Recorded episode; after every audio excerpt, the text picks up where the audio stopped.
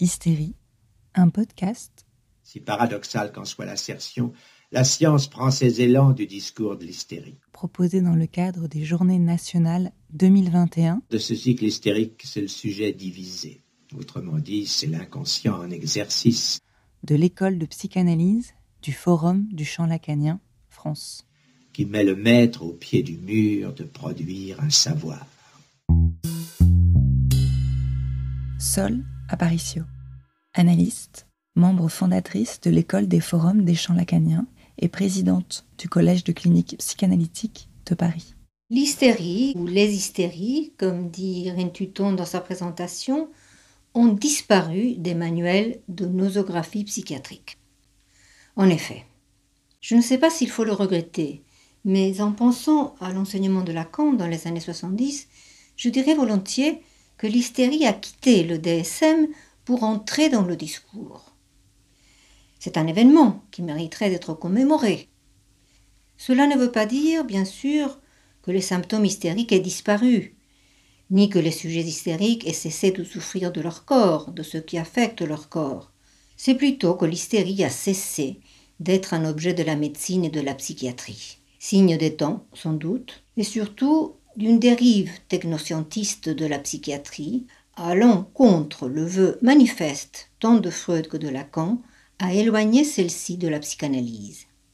Or, on peut considérer que cela a laissé toute sa place à la prise en compte des symptômes de l'hystérie dans le discours analytique, qui se passe du recours à une nosographie et n'en fait pas de l'hystérie une maladie, une maladie qu'il faudrait guérir. Il s'agit tout au contraire de faire apparaître la portée de la présence de l'hystérie dans la culture, dans la civilisation qui est la nôtre. Car l'hystérique fait discours, comme nous disons, elle fait lien social, ce qui n'est pas le cas de l'autre névrose, l'obsessionnel. Le discours de l'hystérique instaure une modalité de lien social. C'est un fait dont nous devons la révélation d'abord à la psychanalyse, puis à Lacan. Arrêtons-nous un peu sur ce point. Lacan en est venu à cette révélation, disons mieux à cette mise au jour ou mise en lumière, pas à pas, dans la suite de sa formalisation des quatre discours. C'est de la relation étroite que le discours de l'hystérique entretient avec le discours de l'analyste qu'il s'agit. Une rencontre historique a eu lieu entre l'hystérique et Freud, qui n'a cessé d'avoir lieu depuis, à chaque fois qu'une analyse est engagée. Lacan en a rendu compte à plusieurs reprises en revenant sous la fonction de la parole, sur ce que parler veut dire. Un moment me paraît particulièrement important à ce propos, celui où Lacan met en avant le poids du nom, NOM. Il attire notre attention sur le fait que le nom est ce qui appelle à parler. Nommer quelque chose ou quelqu'un, c'est un appel.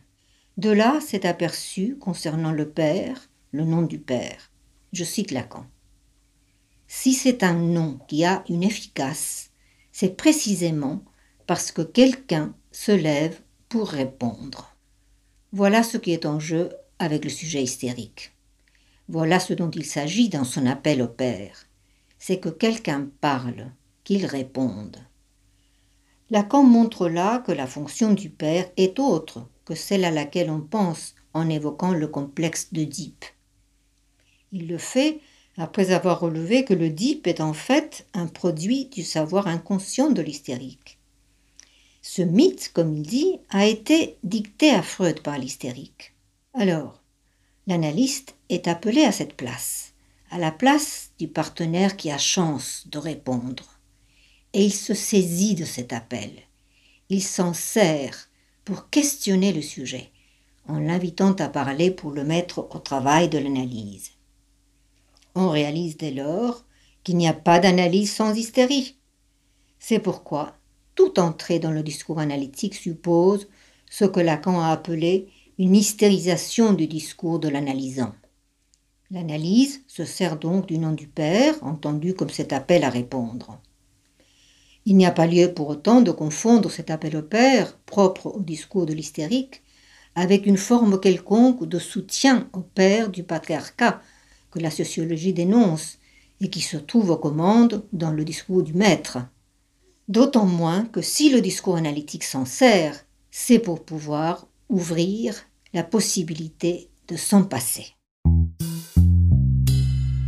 Cette série de podcasts vous est proposée à l'occasion des Journées nationales de l'EPFCL France qui auront pour thème Hystérie et qui auront lieu les 27 et 28 novembre 2021 à la Sorbonne, Université Jussieu à Paris. Merci à Sol Aparicio pour ce quatrième épisode, enregistré et monté par Haïdé Parcollet et mixé par Thibaut Dejoux.